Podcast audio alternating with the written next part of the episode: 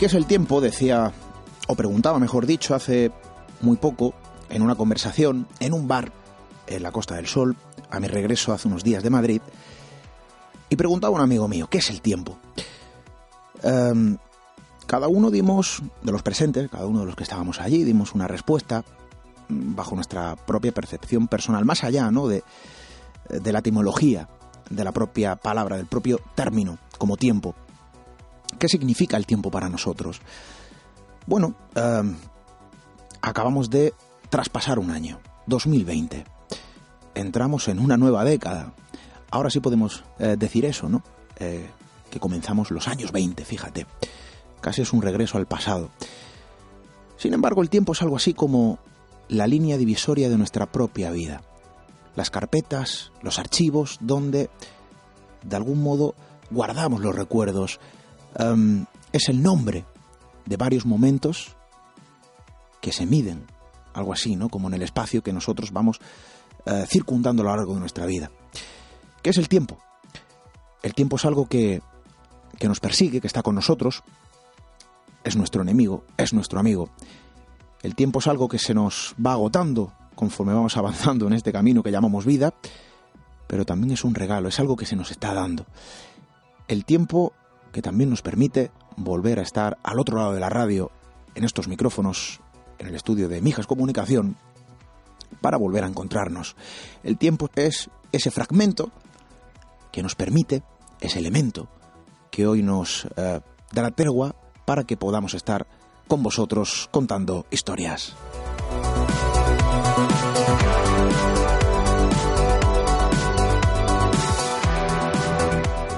Feliz año nuevo, por supuesto. Espero que hayáis tenido unas buenas navidades, unas buenas fiestas para quien las haya podido disfrutar. Y espero que, no hayan sido muy duras para los que han tenido que, trabajar. Nosotros, por fortuna, y eso ya ustedes lo saben, nos hemos eh, tomado un periodo de descanso. Era necesario. Yo no sé si llamarlo descanso. Hemos estado trabajando, por supuesto. Tenemos preparado eh, el inicio de dos reportajes nuevos que van a pasar por estos micrófonos y os aseguro que son historias realmente inquietantes.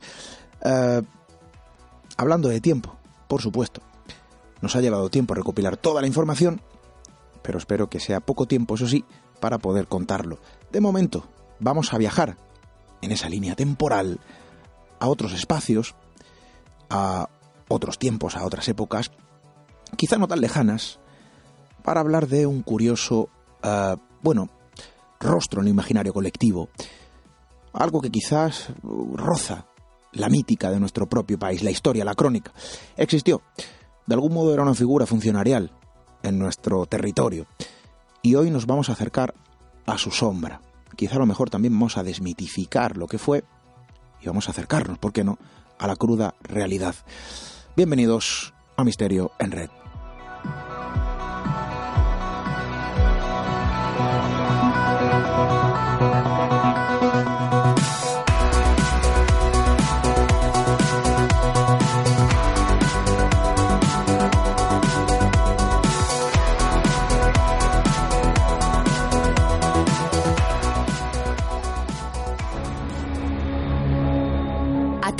Cruzar el umbral hacia lo desconocido.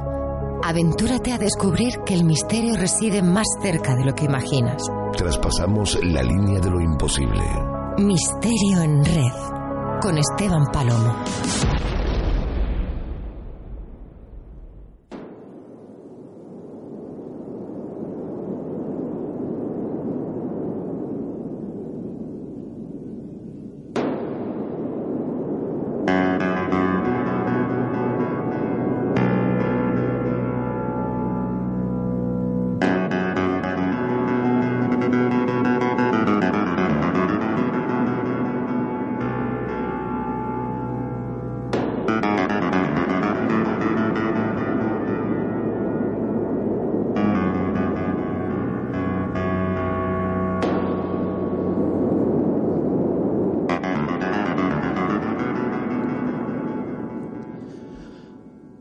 A lo largo de la historia, a lo largo de lo que hemos mencionado al principio de este programa, a lo largo del tiempo, se han fraguado en el inconsciente colectivo la la viva estampa de lo bizarro, de lo desconocido, de lo a veces mítico y, y a veces legendario.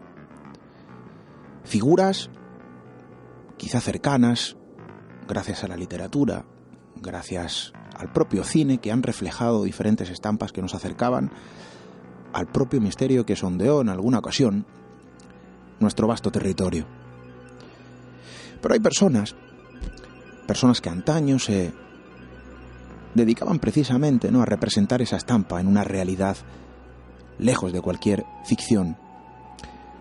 Figuras que hoy quizá yacen en el olvido, fraguadas, eso sí, dibujadas entre las páginas de algunos libros.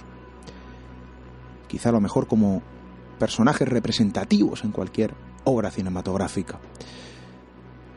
Y de algún modo la sombra de esas estampas, de muchas y muy variadas, circunda el imaginario colectivo.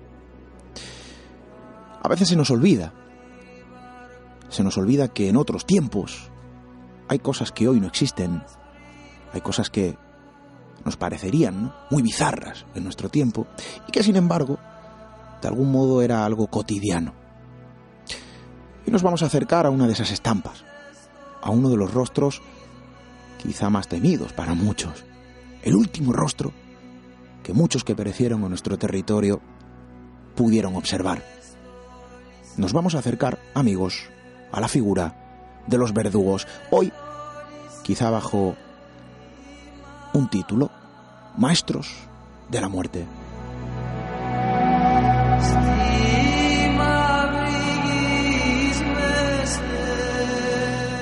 Porque para los desdichados fue el último rostro observado.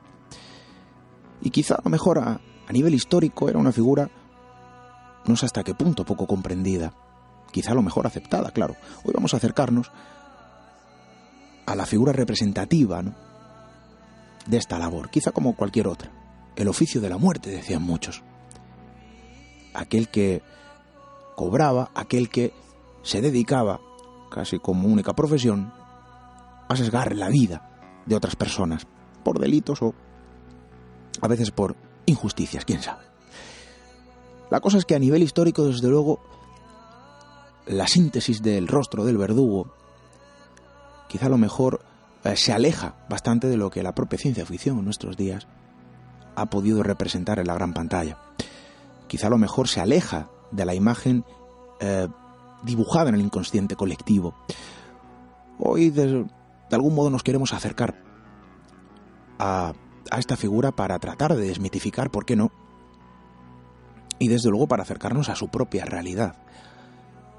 No hay que olvidar que los verdugos, aquellos maestros de la muerte, no hace mucho tiempo, si miramos por fechas, em, bueno, pues estaban de algún modo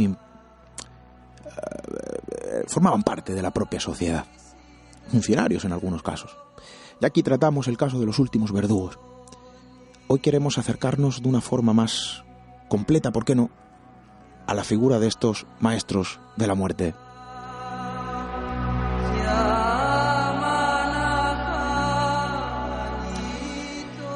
Y para ello, desde luego, vamos a contar con la voz, eh, con la experiencia, con el trabajo de alguien que se ha recorrido entre legajos, entre documentos, entre archivos, bueno, pues esa descripción de la vieja España, de la España profunda, de la España olvidada. Aquí tenemos su último trabajo, Mala cosecha, editorial Odeón, y su autora, como no podía ser de otra manera, hoy nos acompaña. Natalia Monge, buenas noches, bienvenida.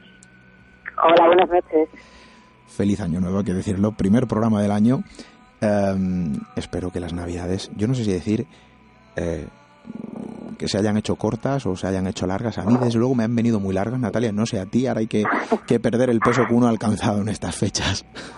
Bueno, yo tuve vacaciones, así que fueron cortas. Vale.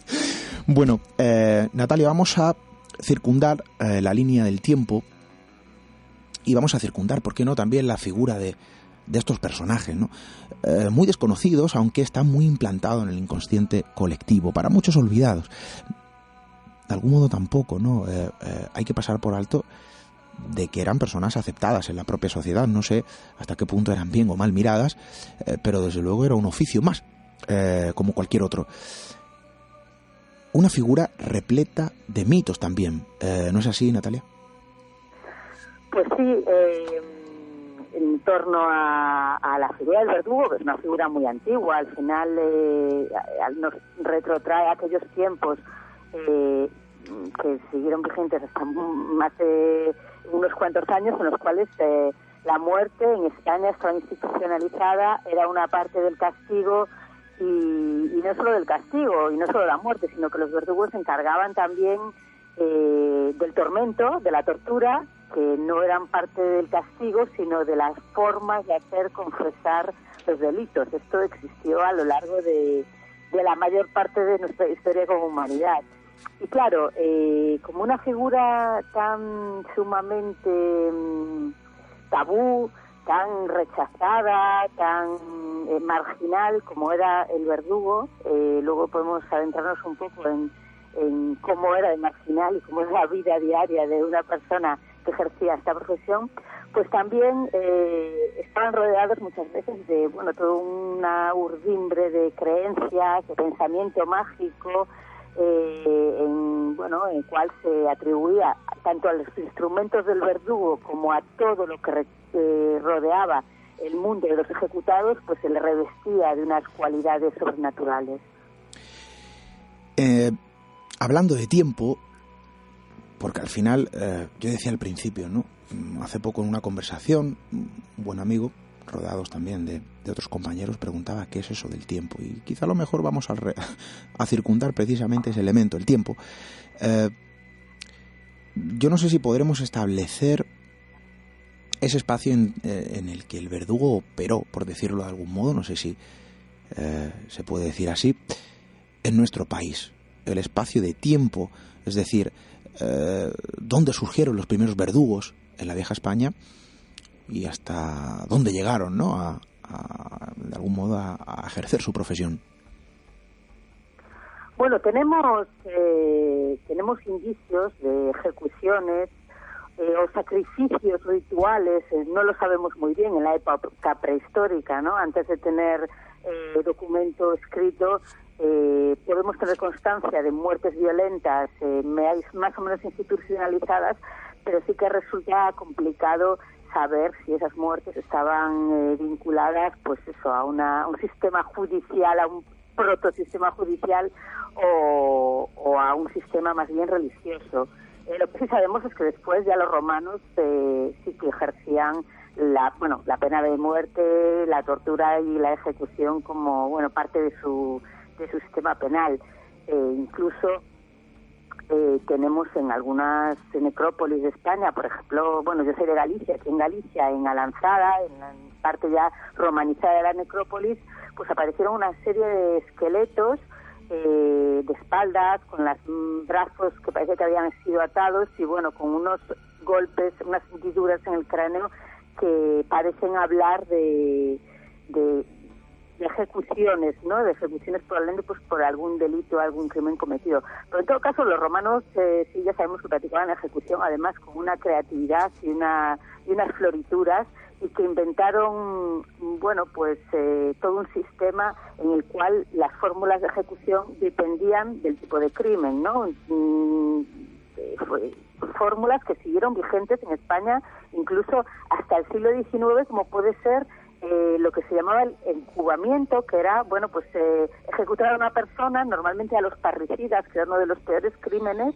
eh, introduciéndola en un saco eh, o en una cuba en la cual se introducían además pues una serpiente, un gallo, un perro y un mono. Y esto se echaba río abajo y bueno, la persona no sabemos si moría mm, por los golpes, por los picotazos, por el veneno, por los mordiscos o por toda la vez una, una adaptación de esta mm, fórmula de ejecución tan curiosa se mantuvo en vigor hasta el siglo XIX en España con el encubamiento que en el cual el verdugo introducía a la persona ya ejecutada, ya muerta, eh, en una cuba, vino en un barril y ese barril lo lanzaban al río y después pues lo iban lo recogían eh, algunas hermandades religiosas y daban ya sepultura al cadáver.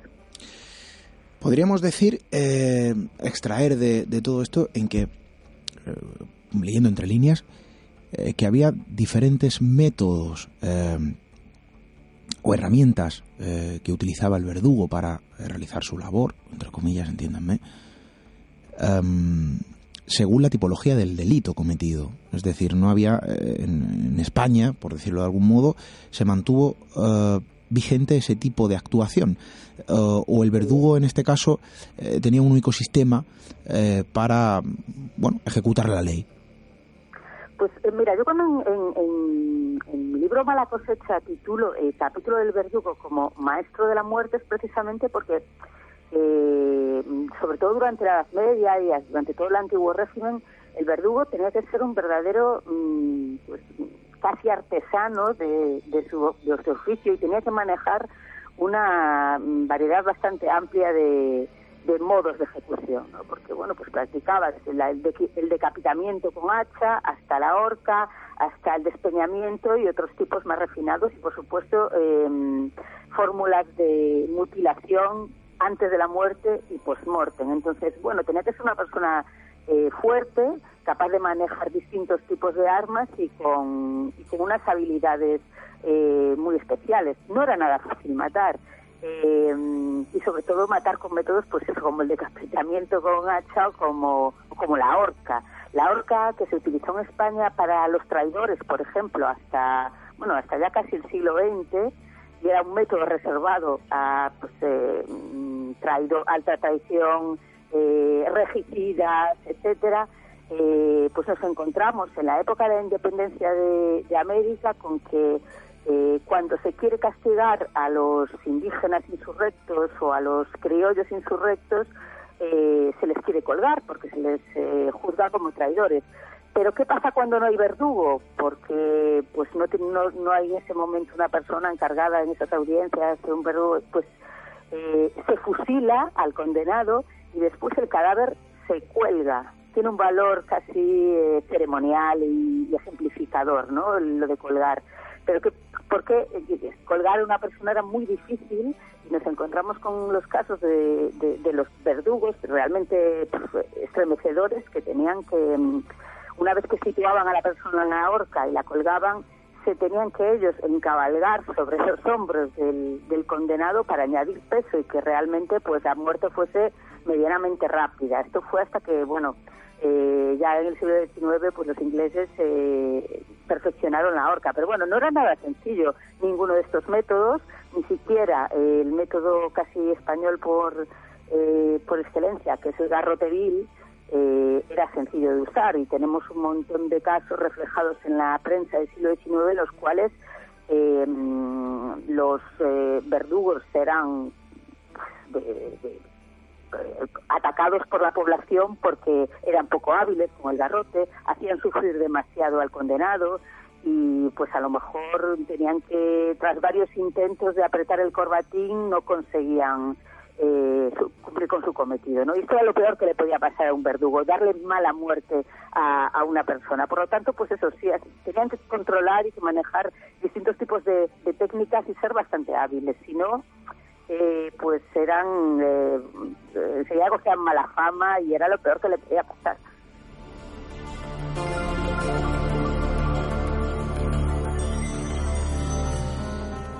El prestigio que a veces también se pierde en la profesión de la muerte. Fijaos amigos, esto es luego, eh, pues no es algo muy conocido ¿no? a nivel eh, popular y es luego es algo que sondea la historia de la vieja España. Natalia, se podría decir eh, que de algún modo incluso se desprofesionalizó un poco lo que es la profesión, ¿no? Fíjate, yo me quedo con el dato, aquellos ahorcados que, bueno, de algún modo, para ser Em, asesinados, em, pues con un método más eficaz, el propio verdugo se tenía que subir a hombros ¿no? del propio ahorcado. Esto es tremendo. Em, para, bueno, digamos de algún modo, cumplir con su oficio. Sin embargo, en el siglo XIX hablabas de que eh, los propios verdugos de algún modo eran increpados por la propia población eh, por no ejercer bien su trabajo y hacer sufrir demasiado al, condenado. Eh, siglo XIX. Yo entiendo que el verdugo, los últimos verdugos en el siglo XIX vivieron de una forma muy diferente ¿no? a, verdugos de otro tipo de eh, siglos y décadas. había mucha diferencia, ¿no? El tiempo de algún modo trazó su propia línea divisoria a lo largo de, esta profesión o oficio antiguo. Pues sí, el siglo XIX es un siglo apasionante en la historia de España, en el cual, bueno, se dan muchísimas contradicciones eh, y es un siglo además muy convulso. Eh, es el siglo además en el que, por ejemplo, eh, bueno, las grandes, bueno, el movimiento obrero, la, alfabetización de las capas más populares, la irrupción de la prensa, la época de oro de la prensa y todo esto confluye e influye en que cada vez más la ejecución como espectáculo público y por tanto la figura del verdugo pues esté más cuestionada eh, eh, desaparece además a mediados del siglo XIX también la, la Inquisición, en fin, todo este tipo de, espectáculos públicos de tortura y de muerte mm, cada vez tiene menos lugar y se interpretan incluso como una forma de, de lucha de clases, ¿no? De, demostración del poder absoluto del monarca, que además hay una restauración absolutista en el siglo XIX, eh, siempre cebándose sobre los cuerpos pues de las clases obreras, eh, autores de atentados anarquistas, etcétera, etcétera, ¿no? El tema de clases está muy, muy presente en este despertar de la conciencia de de que la figura del verdugo y toda la pena de muerte y la pena de muerte pública pues ya no tiene un espacio. Y claro, todo esto eh, lo que hace es degenerar la concepción social de la figura del, del verdugo que bueno mm, cada vez es eh, cada vez les resulta más complicado a, a, las administraciones encontrar personas que se quieran dedicar a esto o que o que decidan hacerlo aunque no quieran, porque realmente quienes se dedicaban a verdugos, muchos no querían, simplemente estaban señalados ya como familia de verdugo y no les quedaba otra, digamos. Eh, y en esa época nos encontramos con que, bueno, los salarios de verdugo empiezan a incrementarse porque porque hay como un déficit y, y vemos también pues que incluso médicos, eh, dentistas, em, personas que, bueno, tenían otras profesiones anteriores, que se supone que además pues, son profesiones de prestigio, pues eh, digamos que opositan o que, o que se presentan candidatos para ser verdugos porque, bueno, pues a pesar de que es una profesión muy marginada y muy mal vista, señalada, pues llega a estar muy bien pagada. Eh, poco a poco, avanzando en el siglo XIX, pues la oposición a las todo al espectáculo público de la ejecución, que era algo terrible, no pretendía ser aleccionador, pero cada vez lo que generaba era más repulsión hacia el poder eh, se va haciendo más patente hasta que, bueno, pues eso, al final, eh, a, principios del siglo XX, mmm, prosigue la figura del verdugo, pero ya puertas adentro, las ejecuciones empiezan a hacer eh, dentro de las cárceles. Eh, esta noche hablamos con Natalia Monge, autora de Mala cosecha, archivos aterradores de la historia de España, editorial Odeon. Sondeamos la figura del verdugo, una figura de algún modo atormentada por sí misma. ¿Cómo vivía eh, Natalia? Los, eh, ¿Cómo vivían, mejor dicho, ¿no? aquellos que se dedicaban un poco a, a esta profesión? Eh, de algún modo eran, bueno, no te voy a decir repudiados, no lo sé, y esto es lo que interpretamos, es lo que interpreto yo a nivel eh, personal eh, de la conversación de esta noche. Mm, de algún modo era su oficio, pero eh, tenía una especie de carga, ¿no? De vergüenza. No sé si eran repudiados por la propia sociedad, tenían que ser de algún modo, bueno, pues muy herméticos a nivel eh, personal, eh, no entiendo, no sé hasta qué punto ¿no? les afectaba eh, su propia profesión para desarrollar su vida con, con normalidad. ¿Cómo vivían? tenían que tener una serie de particularidades para poder ¿no? sobrellevar su profesión y vivir con cierta normalidad, no lo sé. Pues eh, a lo largo del antiguo régimen la, la mayoría de los verdugos procedían de familias de verdugos y la hija de un verdugo se casaba con el hijo de otro verdugo porque eran familias eh, efectivamente repudiadas, señaladas, como que mm, llevaban una mancha, ¿no?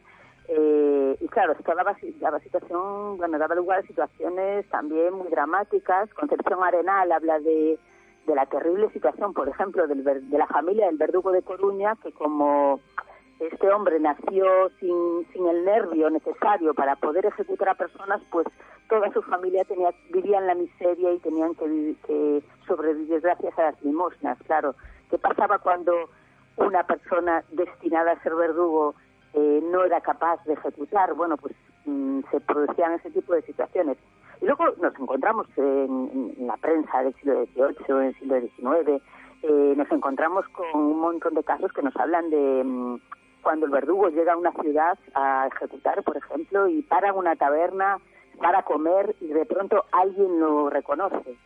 Y entonces el tabernero lo que hace es coger el plato y el vaso que ha utilizado el verdugo y lo rompe, eh, lo echan del... Nadie quiere acercarse al verdugo, incluso dentro de las ciudades tampoco la gente quería vivir cerca de ellos. Estaban, mm, por supuesto, marcados, porque claro, imaginemos lo que pasaba en una comunidad, en una ciudad pequeña, en la cual... Eh, eh, ya no solo hablamos de ejecuciones, hablamos de, tortura, ¿no? La tortura era un, durante todo el antiguo régimen fue un método eh, legal de conseguir eh, confesiones de delitos. Entonces el juez, cuando veía algún indicio de un delito, y el indicio podía ser pues muy tenue, no como hoy en día, si la persona sospechosa no era hidalga, no era un clérigo de alto rango, eh, si era una persona normal y corriente se le podía eh, eh, se le podía establecer un, auto de tormento por lo tanto pues se llamaba al verdugo para que ejecutase unas torturas espantosas hasta conseguir la confesión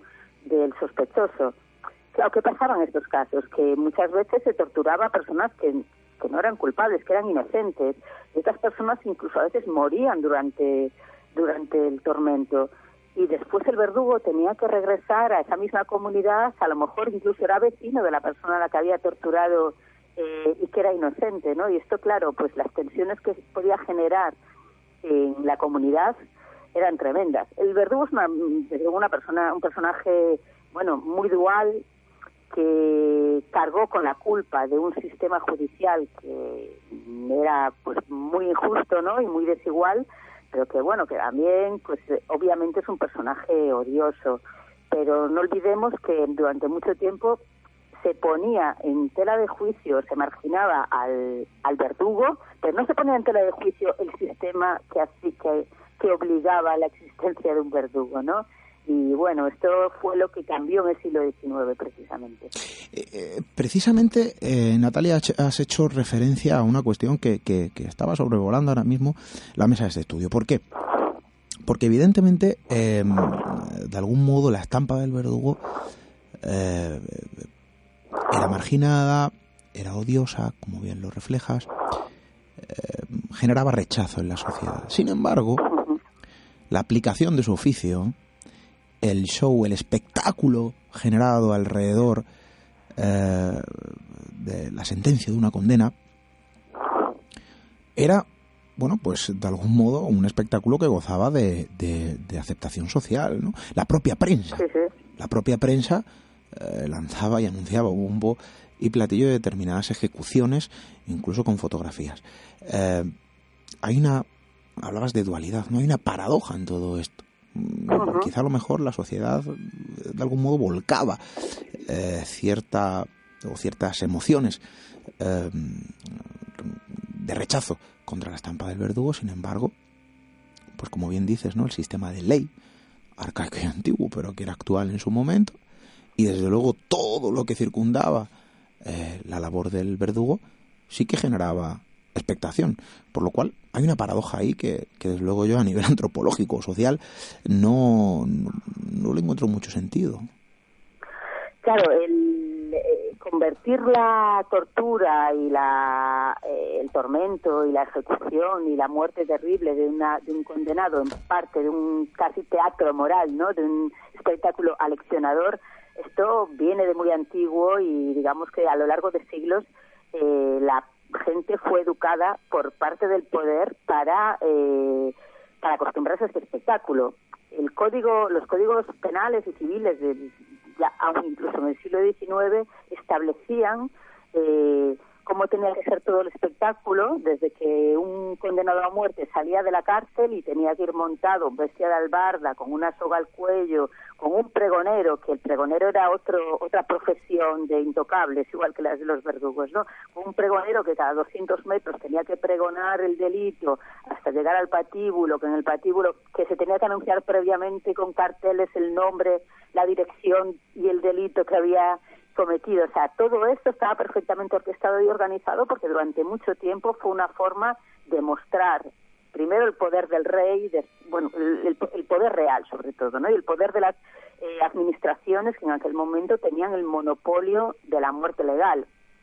Eh, claro, y es un, sí que es un sentimiento muy dual, por eso eh, me parece que el terror que la gente le tenía al verdugo es un terror muy característico que me recuerda también al que, bueno, la última vez que estuvimos hablando aquí en el programa sobre, fue sobre los monstruos humanos y es un tipo muy parecido, ¿no?, de terror. Es un terror que causa también fascinación, es al mismo tiempo repulsión por la figura, pero que no se puede dejar de mirar, ¿no? Hay ese, ese sentimiento de morbo absoluto en ver un espectáculo, pues, eh, absolutamente eh, sádico, ¿no? Pensemos que, por ejemplo, en en, Francia y esto pues ha sido recogido por ejemplo en, por Foucault muy investigado.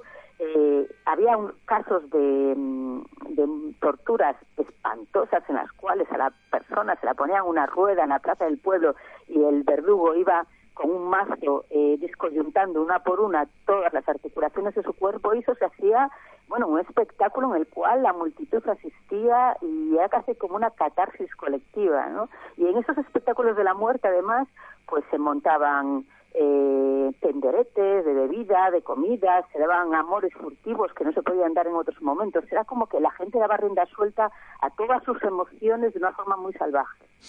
Bueno, desde luego que ponerse en situación, ¿no? El espectáculo es dantesco, al menos ante la visión de la sociedad actual. Mm, lejos también de los monstruos que nos sondean y que son muy humanos, o deshumanos, no lo sé, o inhumanos, mejor dicho.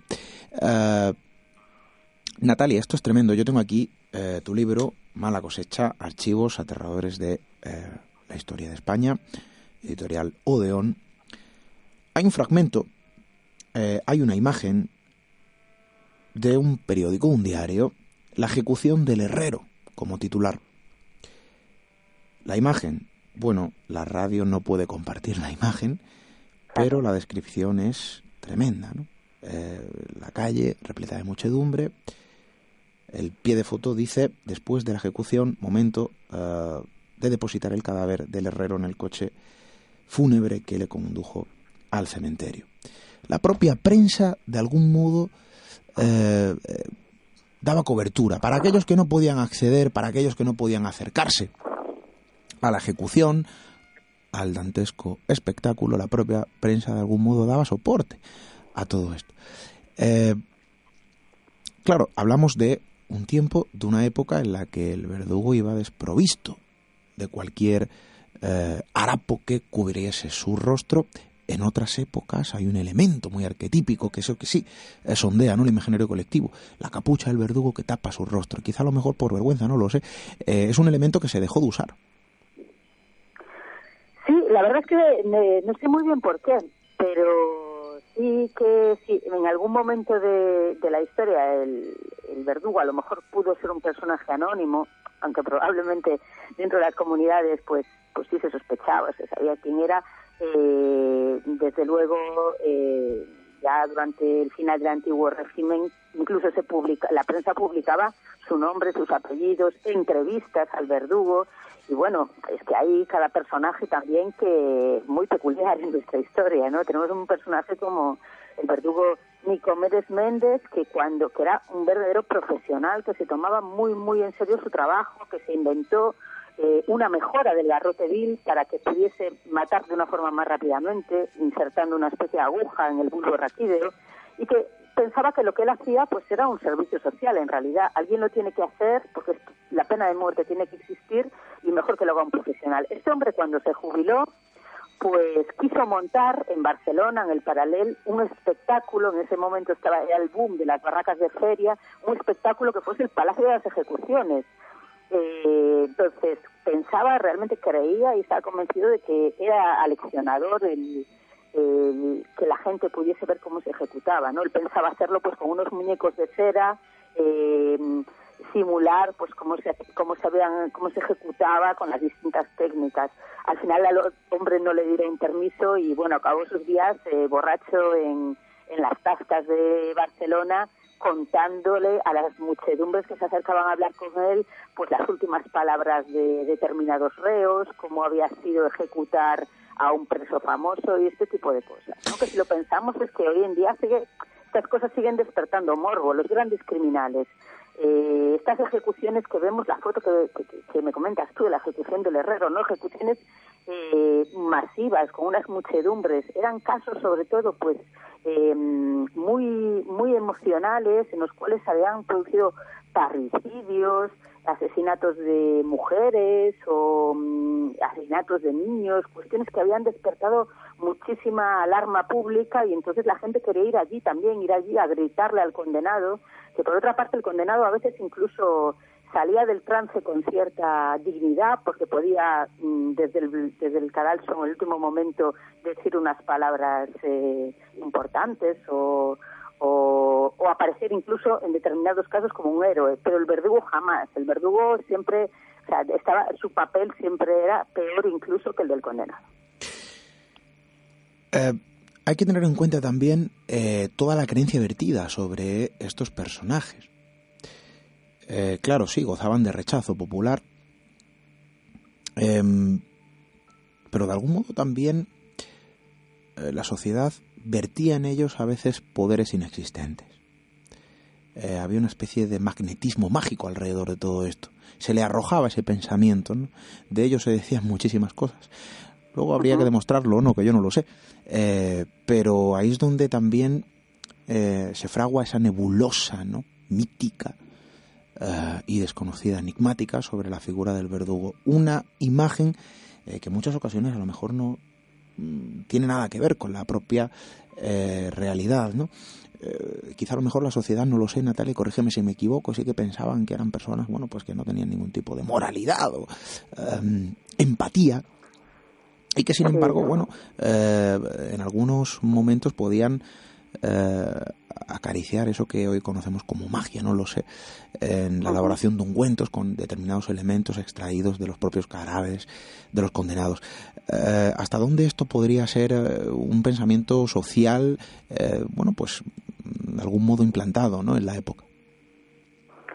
Bueno, es que eso sucedió. Eh, en España no lo sabemos, pero por ejemplo en, la Europa Central, en Alemania, donde sí que la figura del verdugo tenía mm, de forma institucionalizada el privilegio de mm, sacar provecho, por ejemplo, de la grasa de los cadáveres que se utilizaba para hacer ungüentos, medicamentos, etcétera. El verdugo al mismo tiempo jugaba un papel casi como de casi como de curandero y, bueno, este aprovechamiento de las grasas de los ejecutados era parte de su salario, digamos.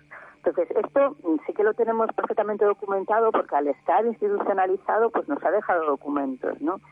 Incluso en, Francia, pues leemos algún documento que habla de, de cómo un farmacéutico se queja amargamente de que la, la grasa humana que vende el verdugo es mucho peor que las, aunque sea más barata, es mucho peor que la que vende él, que está aromatizada con hierbas, pero que la gente compra la barata, ¿no? Entonces, todo esto pues pesa en la mente popular, incluso en España, que no tenemos constancia documental de que los verdugos verdaderamente aprovechasen trozos de los ejecutados, pero la gente verdaderamente sí que lo creía.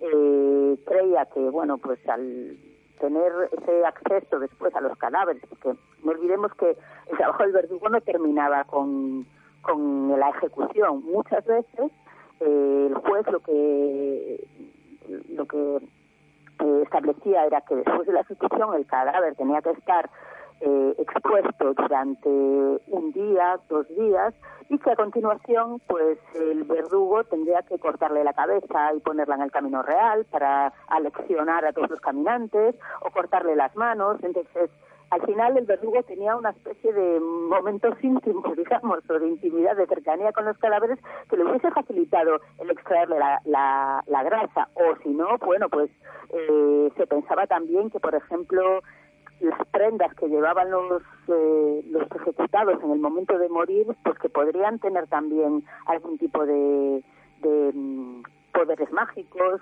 eh, las velas hechas con la grasa del ajusticiado, el semen del ahorcado, dedos, manos momificados, todo esto eran amuletos que la mentalidad popular deseaba adquirir y deseaba comprar y seguro que existió un mercado negro de falsificaciones y tal vez de productos eh, reales. Lo que pasa es que no ha dejado ningún rastro documental.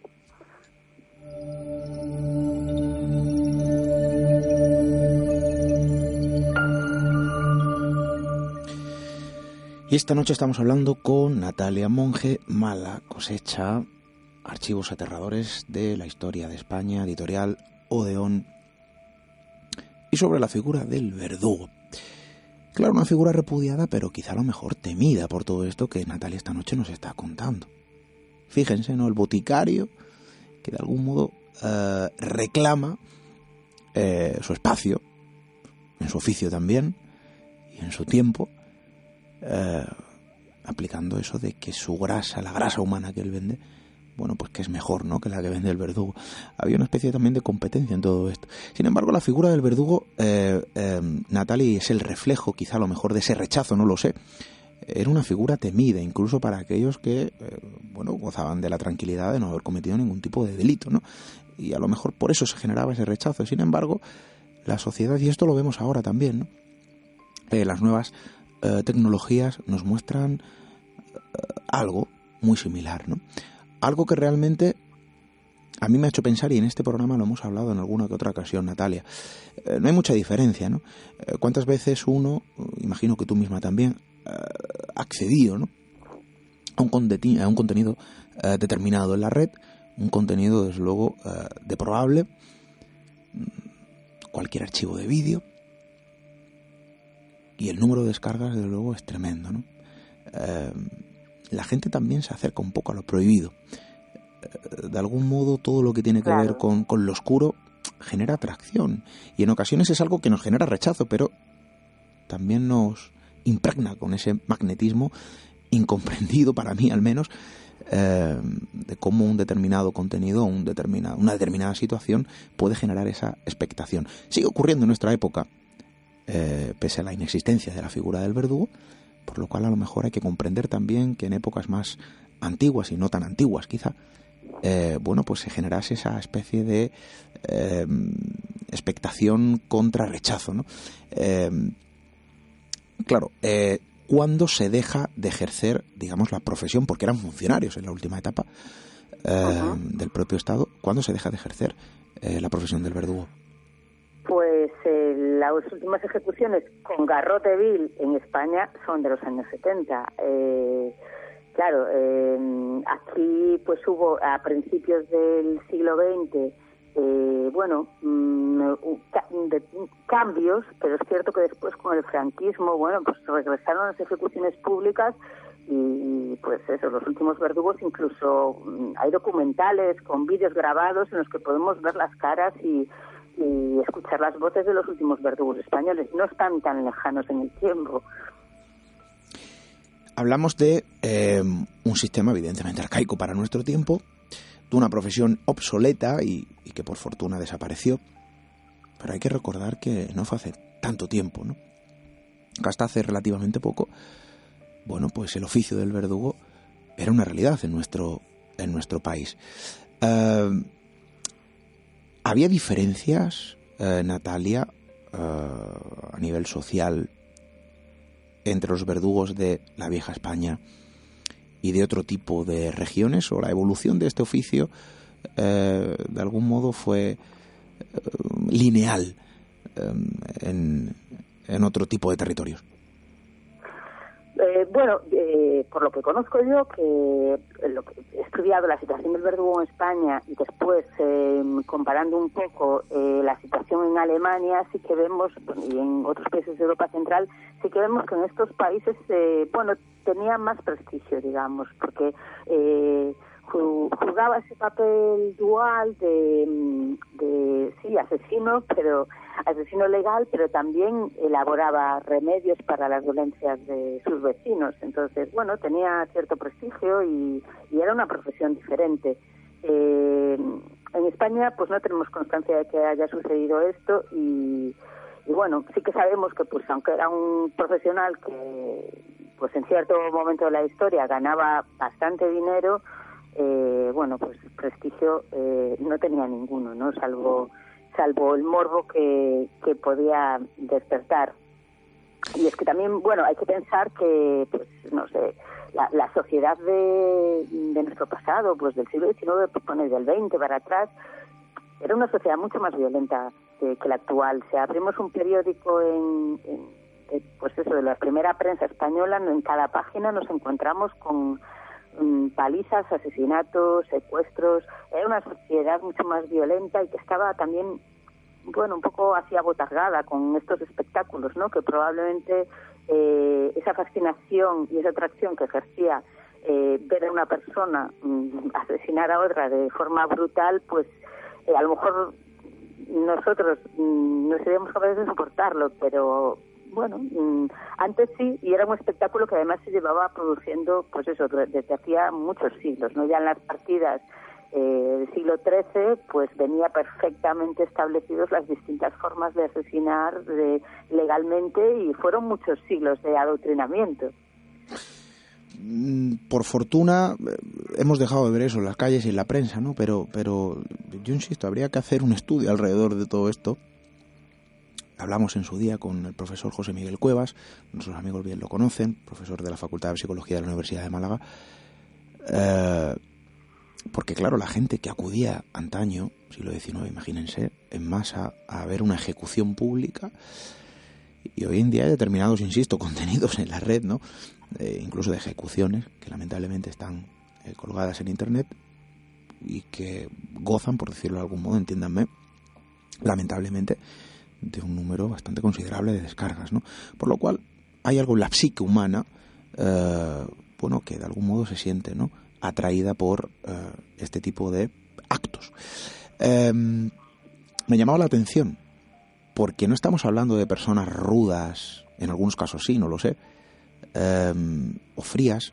Hablabas también de un ejemplo, ¿no? Alguien que perfecciona un elemento de muerte. El doctor que modifica el garrote vil para hacerlo aún más letal y más efectivo.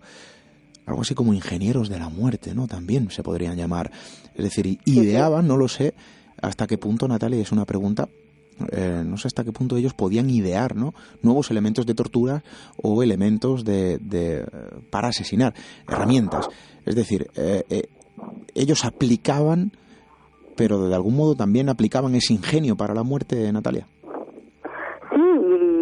bueno, hay que verlo también como, como profesionalidad, ¿no? O sea, como decía Nicomedes Méndez, él, lo que cuando incorporó esa mejora al garrote vil, eh, el garrote catalán que se llamó, pues eh, porque él era el verdugo de la audiencia de Barcelona, pues él lo que estaba buscando es que la gente, los ejecutados sufriesen menos, porque estaban, se producían casos de personas que les ponían el corbatín de hierro, les daban siete u ocho vueltas y después de unos minutos horribles les destapaba la cara y se veía que todavía estaban vivos, ¿no? Eso era, era lo espantoso eh, para el ejecutado. Entonces, eh, los condenados le decían al verdugo, dame buena muerte y pronto. Y eso era lo que, lo que quería también un verdugo, conseguir que, bueno, que todo acabase rápido y que fuese lo más limpio posible. Eh, de hecho, pues mm, el sistema más efectivo de ejecutar, que fue la, la guillotina, eh, pues hubo un gran diálogo, un gran debate dentro de España para mm, ver si en aquella época, que en España todavía se utilizaba la horca, que era un sistema que tardaba a la gente muchísimo en morir y con ese espectáculo del encabalgamiento que hablábamos antes, que era espantoso, imaginémoslo, pues eh, eh, se abrió el debate si no sería mejor utilizar la, la guillotina que era efectiva mm, en un momento, no había gran sufrimiento. Ahora, claro, el espectáculo de ver una cabeza rodando y todo el chorretón de sangre, imaginemos lo que era, ¿no?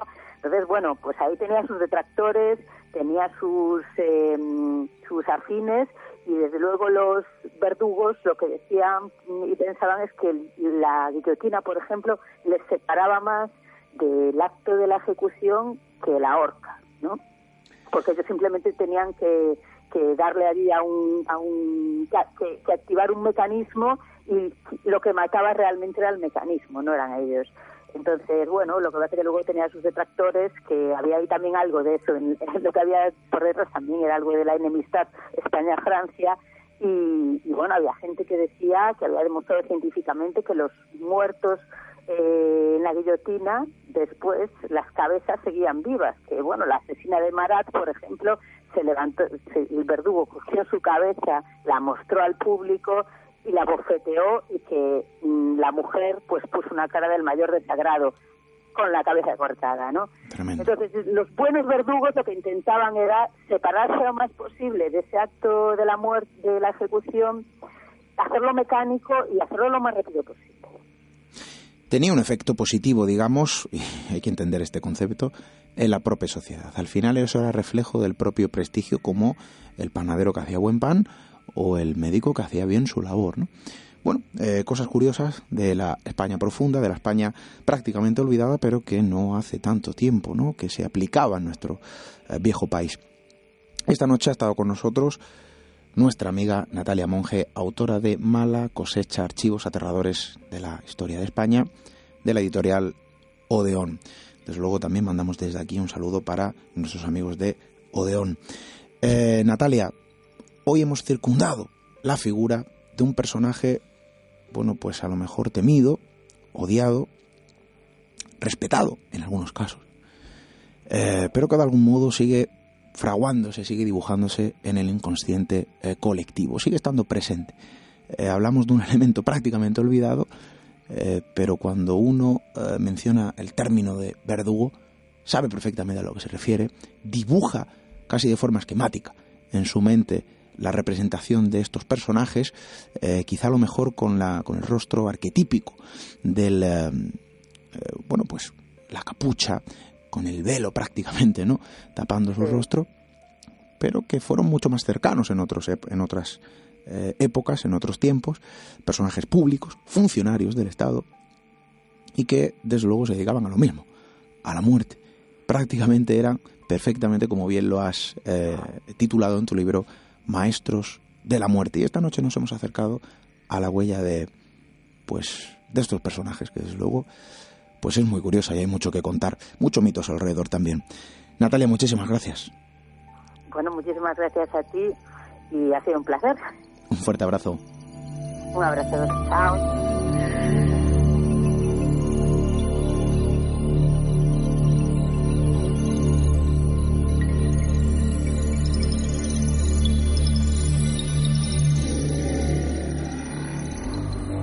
Misterio en red. Misterio en red. Con Esteban Palomo.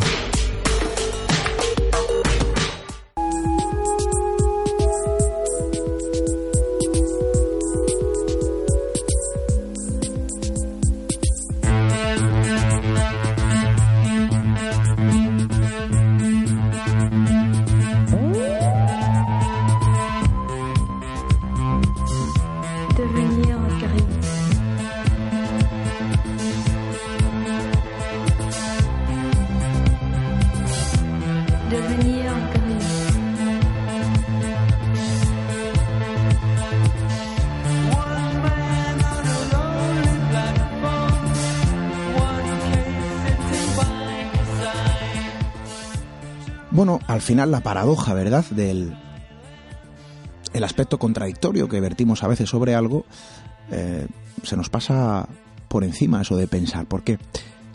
Veíamos como una figura representativa, la del verdugo, esta noche lo hemos comprobado, generaba odio, generaba rechazo y sin embargo también generaba expectación, ¿no?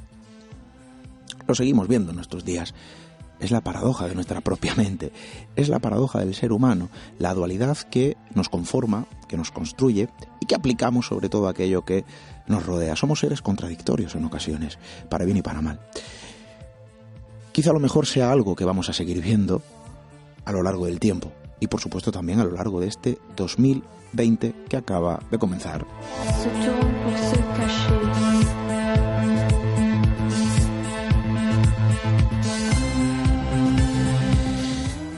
Y mi buen amigo en aquel restaurante donde estábamos eh, sentados junto a otros compañeros preguntaba eso de, qué es el tiempo, ¿no? Bien, el tiempo también es algo así como el espacio que dedicamos a los propósitos.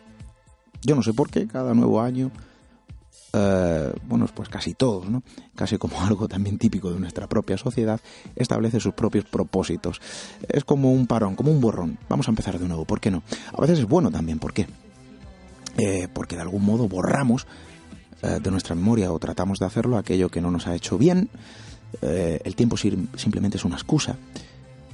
hay que fijarlo en algún momento y desde luego el cambio de año pues puede ser el momento más propicio.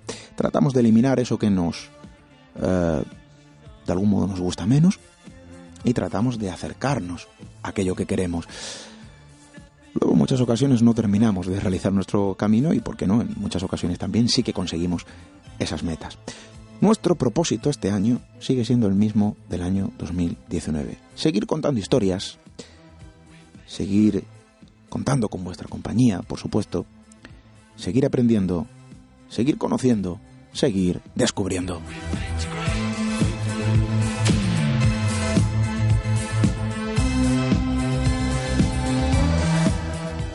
Y lo que queda de la sexta temporada, que no es poco, nos queda mucho camino todavía en la temporada actual, bueno, pues se va a ver también rodada, ¿por qué no?, de los propósitos que se adhieren a este año 2020. Siguen siendo los mismos, sí, pero aún si cabe con mucho más entusiasmo, con mucha más energía, con muchas más novedades que a lo largo de estas navidades, en estas fiestas que hemos aprovechado, este pequeño parón en la comunicación, pero no en el trabajo de campo nos esperan historias, dos concretamente, dos reportajes que hemos ya iniciado y que desde luego os va a sorprender.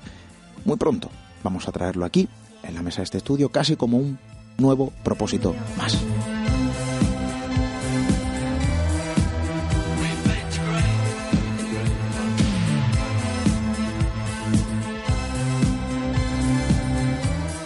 Así que, desde luego, con esos propósitos, eh, con ese entusiasmo, eh, con esa energía, nosotros nos despedimos. Regresaremos la próxima semana, pues precisamente con todo eso que hemos comentado, con más historias que contar, con más historias que descubrir y, desde luego, con nuevas voces, eh, con nuevas palabras, con nuevas historias que compartir a través de estos micrófonos.